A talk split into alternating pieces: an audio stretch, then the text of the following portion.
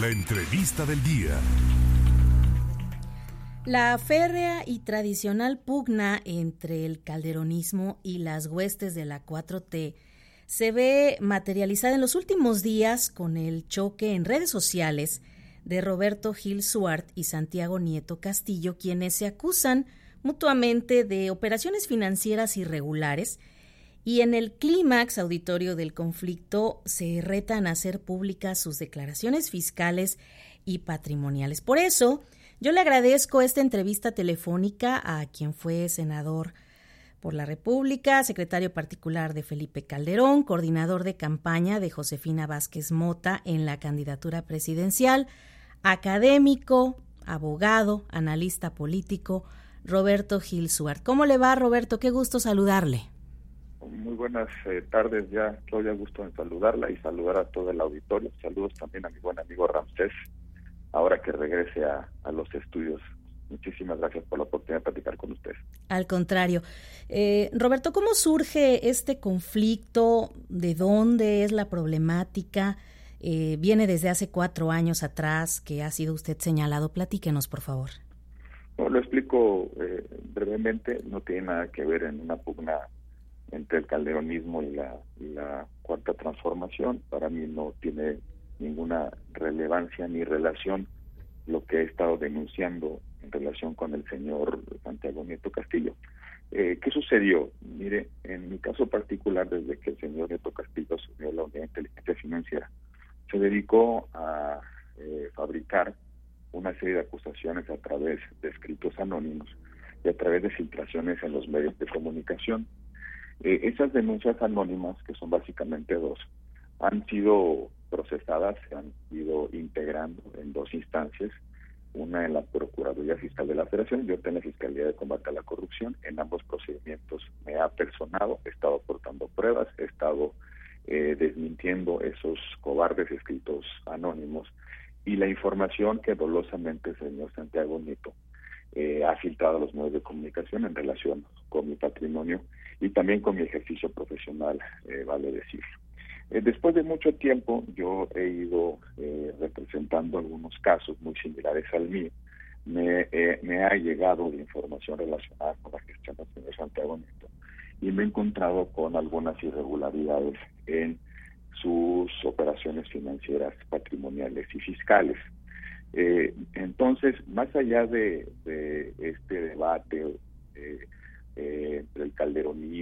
y eh, el López en el que yo no me inscribo, lo subrayo. Es un tema para mí de legalidad. El señor Santiago Nieto durante mucho tiempo fue el látigo del miedo de este régimen. Es decir, se utilizaba la unidad de inteligencia financiera para amedrentar a adversarios, a legisladores, a empresarios, a críticos del gobierno, a medios de comunicación, a periodistas. Eh, en consecuencia, este, esta instancia, que es muy importante para cuidar la integridad del sistema financiero, se utilizó como un acicate para tratar de silenciar o para tratar de provocar que los, eh, los adversarios o quienes no coinciden con eh, el, el gobierno en turno, pues se callaran o se replegaran. Eh, y esa es la razón por la cual emprendí una defensa de la legalidad y he acusado públicamente al señor Santiago Nieto de estas irregularidades, porque eh, resulta que durante su paso como director de la Unidad de Inteligencia Financiera, pues no solamente se aprovechó patrimonialmente del cargo, hay serias inconsistencias en sus saberes patrimoniales, sino también hay evidencia de que está relacionado con estructuras financieras que se dedican a realizar operaciones con recursos de procedencia ilícita. Y eso, eso no solamente lo he denunciado en las redes sociales, sino ya presenté denuncias formales en su contra, precisamente para que la autoridad investigue esos, esos hechos. Del señor Santiago Nieto lo, único que hemos eh, eh, escuchado en relación con estas evidencias es que eh, es acusaciones personales, que por cierto eh, eh, afirma que me denunció, no es cierto, nunca firmó ninguna denuncia, no se atrevió, simplemente filtró información y presentó escritos anónimos. Entonces, no ha negado la evidencia que yo he hecho pública. Ha anunciado que va a demandar y que va a hacer una, una serie de cosas, pero no ha negado lo que ha pasado. De ahí están los hilos en cuenta de, Twitter, donde explico pues cosas muy muy extrañas tratándose del jefe de la Unidad de Inteligencia Financiera, Secretaría de Hacienda y Crédito Público. Por ejemplo, que recibió recursos de empresas fachada, es decir, empresas que simulan operaciones eh, eh, con recursos de procedencia desconocida, empresas, por ejemplo, cuyos socios son personas que no tienen el perfil transaccional para realizar operaciones de cuantioso monto, eh, por ejemplo, una empresa, Álvarez y Barrios Inmobiliaria, que le renta la casa en San Ángel, una casa que está en medio del escándalo de cómo fue adquirida. Esa empresa tiene su domicilio fiscal en Oaxaca, los socios son beneficiarios de programas sociales, el domicilio fiscal es una modesta casa de ingreso medio, medio bajo en, en Oaxaca, insisto, que realiza operaciones habituales con otras empresas que tienen las mismas características, domicilio fiscal irregular, eh, socios sin perfil transaccional y que realizan operaciones entre sí y por cierto también eh, reportan pérdidas fiscales. Es decir, son empresas que se utilizan únicamente para introducir al sistema financiero eh, recursos con operaciones o recursos de procedencia ilícita y que también sirven para evadir o eludir el pago de los impuestos. Estas empresas le han pagado dinero al señor Santiago Nieto, esas empresas han emitido cédulas fiscales a favor del señor Santiago Nieto, con lo cual, o mejor dicho, el señor Santiago Nieto les ha cobrado facturas a estas empresas, pero esas empresas no tienen la naturaleza, la trayectoria, la vocación, el perfil para poder pagar esa cuantiosa de dinero. También he hecho, he mostrado alguna evidencia de que reporta menos ingresos de los que realmente recibe, que también tiene eh, o recibe de personas allegadas a su entorno dinero más allá de lo que le correspondía como jefe de la unidad de inteligencia financiera. Entonces, para contestar, eh, perdóname por la extensión, dije que iba a ser breve, pero ya me extendí no más de lo debido. La, la, esta es una defensa de legalidad. Yo creo que tenemos que romper cortar el latigo de miedo de este régimen. No se vale que se haya hecho política con la unidad de inteligencia financiera. La unidad de inteligencia financiera puede ver tu información, puede ver la de cualquier persona que nos está escuchando. Y cuando estas instancias que tienen muchísimo poder, porque de alguna manera pueden romper la secrecía de nuestro patrimonio, de nuestra personalidad, que se dediquen a estar eh, filtrando los medios de comunicación, información que no, no, no, que no debe ser de objeto público, eh, pues bueno, creo que sí tenemos que empezar a trabajar y, y a enfrentar, tratar de corregir estos excesos de poder. Mira, la Unidad de Inteligencia Financiera Mexicana forma parte de un club de unidades similares a, lo largo del mundo. Eh, ¿Por qué? Porque de alguna manera el mundo se ha propuesto compartir información para debilitar a las estructuras financieras criminales. Es decir, aquellas estructuras que se utilizan por parte de los criminales para poder sacar eh, las rentas, los ingresos, las ganancias de sus actividades ilícitas. Para eso sirven este tipo de autoridades. La primera regla de funcionamiento de estas autoridades es que deben ser neutrales en la política, imparciales en el ejercicio del cargo y sobre todo cuidar celosamente la secrecía y la privacidad de nuestra información. Eh, eh, ellos, ellos, en la Unidad de Inteligencia Financiera tiene un sistema que pone tu nombre y puedes saber que pagaste con tarjeta de crédito ayer, que, que cuánto reportaste tus ingresos, cuánto no reportaste tus ingresos, qué dicen tus declaraciones fiscales, qué casa te compraste, cuánto pagas de renta, si te compraste un coche, si fuiste a una joyería y compraste alguna alguna cosa, si si eh, si tienes transferencias con eh, con eh, cualquier tipo de personas, con tu esposo, con tu hermano, con tus padres, con tus hijos, todo eso lo saben y por eso debe estar en manos que celosamente cuiden la privacidad de nuestra información. Lo que hemos visto en los últimos años es que esa la actuación de la Unidad de Inteligencia Financiera no acaba en denuncias y condenas a los criminales, donde acaba la información en filtraciones a modo, la mayor parte de las veces tratándose de adversarios políticos o críticos del gobierno, y eso es lo que está mal y es lo que tenemos que corregir, y precisamente por eso esta causa por la legalidad. Roberto Gil Suart, eh, existe el sistema GAFI, ¿no? Que se encarga de analizar precisamente las condiciones para compartir la información a las, a las unidades de inteligencia financiera. Sí, es al club al que me refería es, GAFI, Grupo de Acción Financiera eh, Internacional. Es, es, esta instancia la que forman, de la que forman parte todas estas unidades de inteligencia financiera del mundo.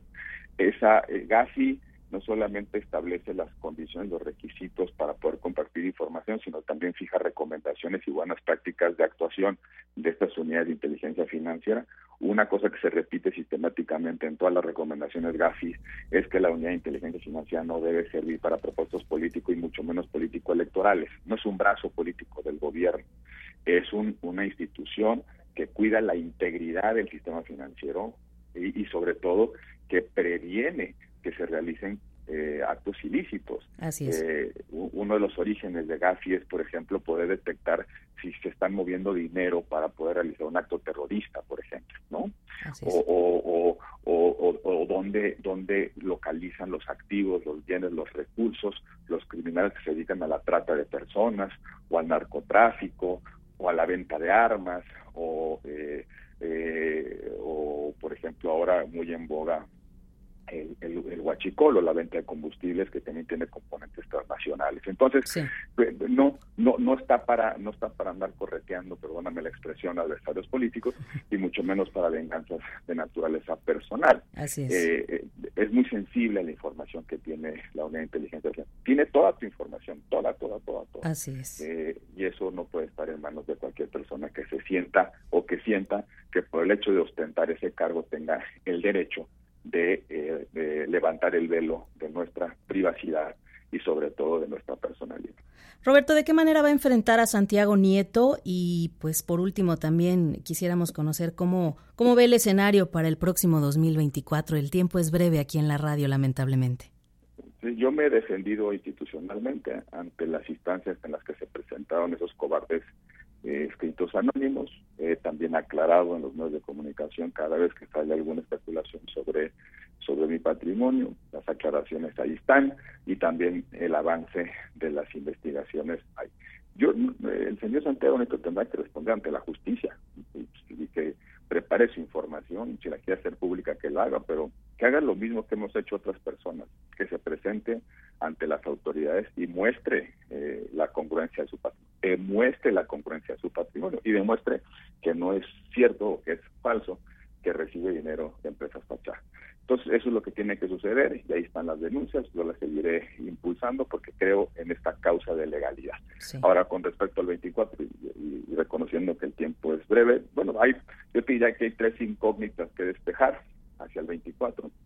Eh, vemos claramente que Morena es puntero, ya inició su sucesión, eh, con esto de las corcholatas tapadas y destapadas, en un acto, en un, en un franco activismo político anticipado, pero bueno, así son los nuevos tiempos, eh, frente a Morena, que se ve de alguna manera como el puntero, como el, el competidor al cual desafiar. Yo veo tres incógnitas del lado de las oposiciones. La primera, ¿va a haber alianza o no va a haber alianza?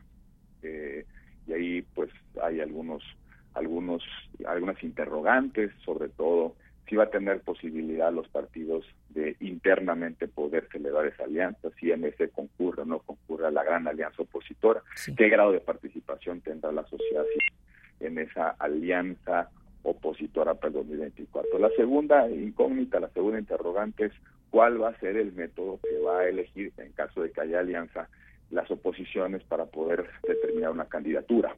Yo creo que debemos ir a candidaturas abiertas.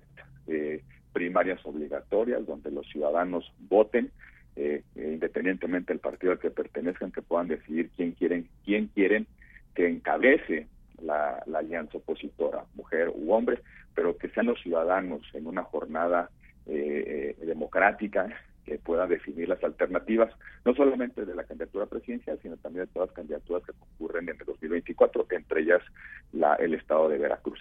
Y en tercer lugar, que no no por no pongo en tercer lugar por ser menos importante, quizás lo más importante, cuál va a ser la narrativa de la alianza eh, o de las de esta de esta gran alianza opositora. ¿Qué, qué es lo que va a representar? ¿Cuál es el relato programático que va, va a someter a las urnas?